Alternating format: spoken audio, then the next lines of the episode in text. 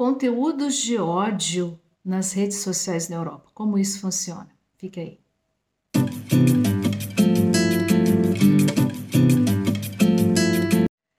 Olá, sejam todos muito bem-vindos ao meu canal. Eu me chamo Adriana Ribeiro Maia, esse é o Vida Europa. E a partir de agora aqui no canal, a gente vai ter vídeos nas quartas-feiras com o título Exercitando o teu cérebro, aonde eu vou trazer um assunto, uma análise, onde a gente vai fazer um contraponto como essa situação seria aqui na Europa e no fim ter uma conclusão no qual você é chamar você à reflexão. No caso, eu semanalmente sempre escrevi no meu blog, o um tema um pouco mais político mas resolvi passá-lo para audiovisual porque eu estava observando que estava sendo copiado, né, no famoso copy-paste, o que não é justo, né? E também eu vi que eu tive um crescimento muito grande de redes sociais e no fim do ano passado eu trouxe um assunto um pouco mais político aqui para o canal, que foi é, a guerra entre Hamas e Israel e como isso impacta aqui na Europa. Inclusive, até eu tenho a playlist da guerra na Ucrânia que eu tenho que atualizar, que será em breve. Bom, sem enrolação, vamos começar direto no assunto.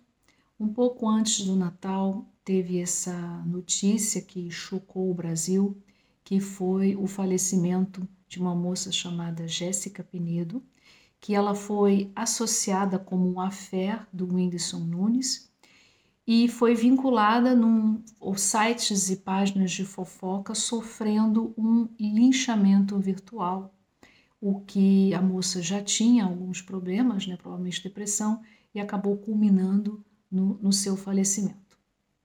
E se um caso parecido com esse acontecesse aqui na Áustria na Alemanha? Bom, eu vi nos últimos, né, depois de todo esse debate que abriu é, esse lamentável caso em manipulação de redes sociais, no caso através de uma agência de marketing, né, que tem que agrupa uma série de influenciadores digitais e esses sites de fofoca ou páginas de fofoca em redes sociais que tem milhões e milhões de seguidores, o que numa parte a gente pode até dizer que são bots ou trolls pela quantidade talvez um pouco exagerada. Primeira coisa que eu, antes da gente entrar no, na, na, questão da lei que existe aqui, tanto na Áustria como na Alemanha, eu queria dizer que para mim é um assunto lamentável e aconteceu, mas que ao mesmo tempo ao mesmo tempo mostrou para mim uma coisa que eu suspeitava, porque eu acompanho o funcionamento de redes sociais de aqui na Europa e no Brasil. E no Brasil sempre me chamou muito a atenção que é por dia, né, uma pauta ou mais de mais pautas por dia e o movimento de perfis nas redes sociais que se, por exemplo, você se na maneira como se você se posicionando contra um determinado assunto, vinha essa esse exército de perfis que fosse atacando ou difamando ou fazendo assim de uma forma que você via muito claramente de que não era de orgânico aí absolutamente nada. Dado isso, vamos falar da lei que existe aqui, inclusive foi citada em alguns momentos aí no Brasil, que se chama Has im Netz das Netzwerk durchgesetzt que o que se Hassenetz é o ódio nas redes sociais, que foi uma lei que foi promulgada na Alemanha no ano de 2017 e aqui na Áustria, deixa eu só dar uma olhadinha que eu tenho aqui também, ela foi promulgada no ano de 2021. O que, que significa isso na prática? Significa que, vamos imaginar esse caso, que vem um conteúdo de ódio ou difamação, como foi o que aconteceu com a Jéssica, haveria uma denúncia, né? A família podia denunciar e a partir daí a rede social ela tem que retirar, ou primeiro a pessoa, né, é convidada a retirar esse conteúdo do ar, ou caso contrário, a própria rede social tendo que tirar esse conteúdo do ar, e por mais dependendo do caso, a conta né, da onde esse conteúdo começou a ser retirado do ar. Eu me lembro muito bem quando começou essa discussão, tá? Era um momento que havia muito ataques, né, nas, nas redes sociais do, de, de, do pessoal da extrema direita em cima de mulheres e em cima de estrangeiros. E, mas ao mesmo tempo que havia esse, que haviam esses ataques, também havia uma preocupação muito grande na sociedade para que essa lei ela não fosse necessariamente uma censura, porque os limites eles são muito sensíveis, especialmente quando você fala em regulamentação de redes sociais ou monitoramento de redes sociais, o que no meu caso, monitoramento de redes sociais é muito mais adequado. No caso, se este caso tivesse, ou um caso parecido tivesse acontecido, tanto aqui na, aqui, tanto na Áustria como na Alemanha, a primeira coisa era que a Choquei teria sua conta suspensa e automaticamente começaria-se uma investigação. Aliás, no Brasil já começou a investigação, inclusive eu estava acompanhando o, o, canal do Ricardo Feltrin, né, né inclusive da, do advogado da família, né, automaticamente que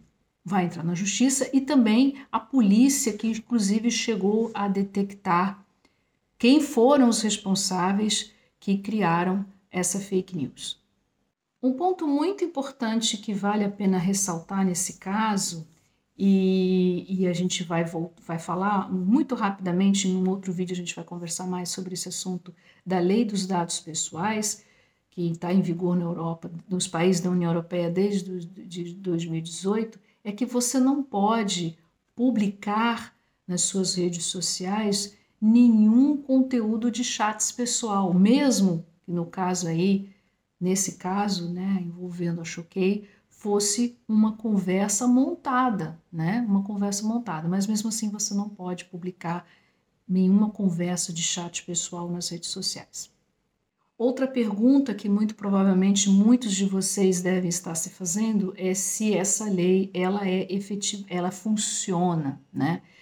Tem alguns casos que sim, que funcionam, né? Mas assim, nem tudo numa grande perfeição, tá? Existem também alguns problemas. E um dos grandes problemas que a gente enfrenta aqui nas redes sociais é a influência da propaganda russa.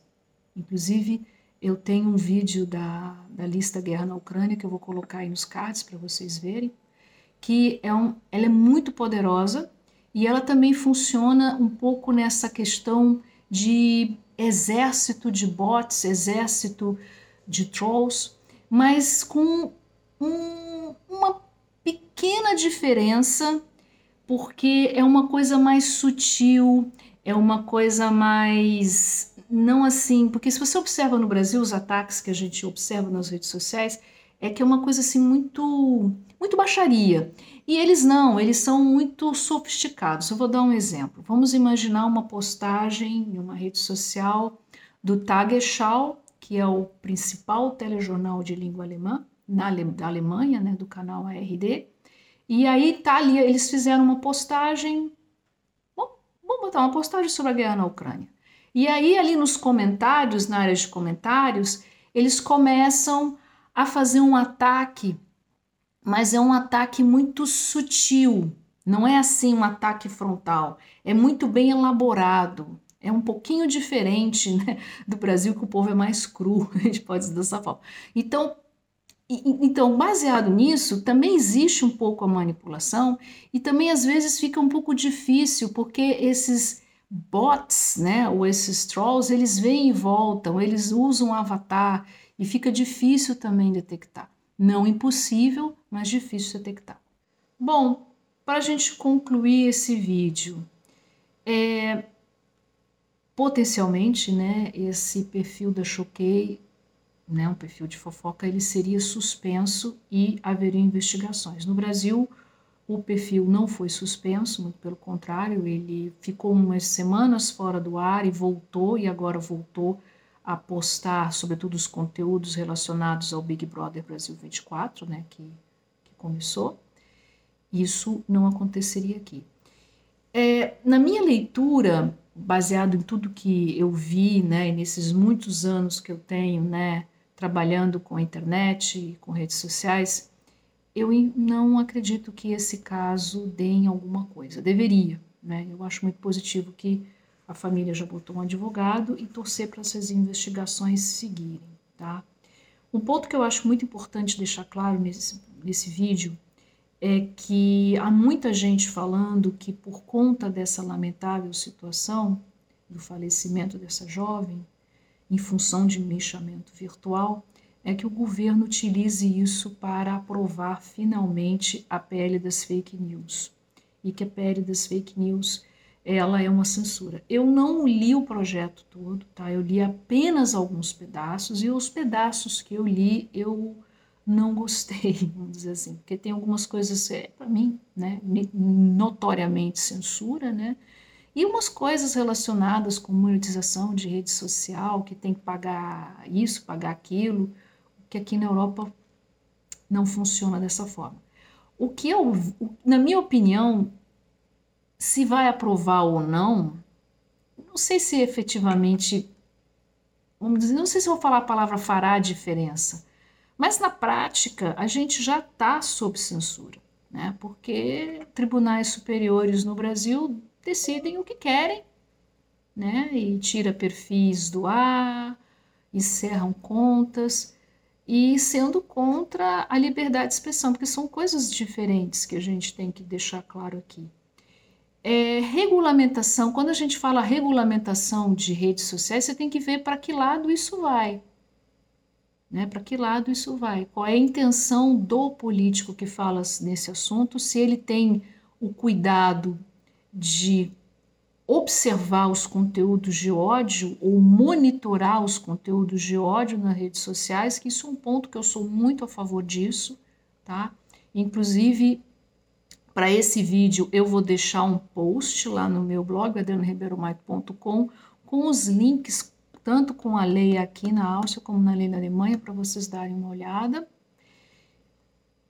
E vale lembrar que tanto essas leis, que chama-se, deixa eu dar aqui direitinho o nome para vocês em alemão, Regel gegen Hass im Netz, nas regras contra os discursos de ódio nas redes sociais, isso é um assunto que tem que ser discutido junto à sociedade. Não, acho que no total duas vezes que se tentou passar a pele das fake news de qualquer maneira. Não, você tem que discutir isso com a sociedade, porque você tem que determinar, por exemplo, nesse caso, evitar que esse tipo de caso aconteça, ou não aconteça mais, em outras palavras, mas ao mesmo tempo garantir a liberdade de expressão, que é um pilar fundamental para a democracia. Tá certo? Eu espero que vocês tenham gostado do exercitando o teu cérebro. A ideia é justamente essa para fazer trazer esse assunto, que é um assunto bastante difícil, complexo, né, para a gente entender, porque existe aí várias narrativas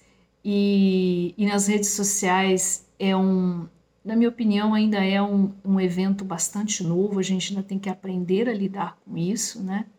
Mas seguramente é muito importante você ter um monitoramento dos conteúdos de ódio, inclusive até, até para a gente encerrar mesmo com chave de ouro, aqui na Europa estamos baixo a ameaça terrorista. Então é muito importante estar acompanhando esses movimentos de redes sociais, mas mais uma vez não atentando contra a liberdade de expressão. Se vocês gostaram desse vídeo, gostaram desse conteúdo, não deixe de se inscrever aqui no canal, não deixe de curtir, compartilhar. O que, que você acha disso? O que, que você pensa dessa situação? Você acha que deveria existir no Brasil um monitoramento ou uma lei específica para monitorar conteúdos de ódio nas redes sociais? Deixe aí embaixo seus comentários. Muito obrigada pela atenção de vocês e até o próximo vídeo.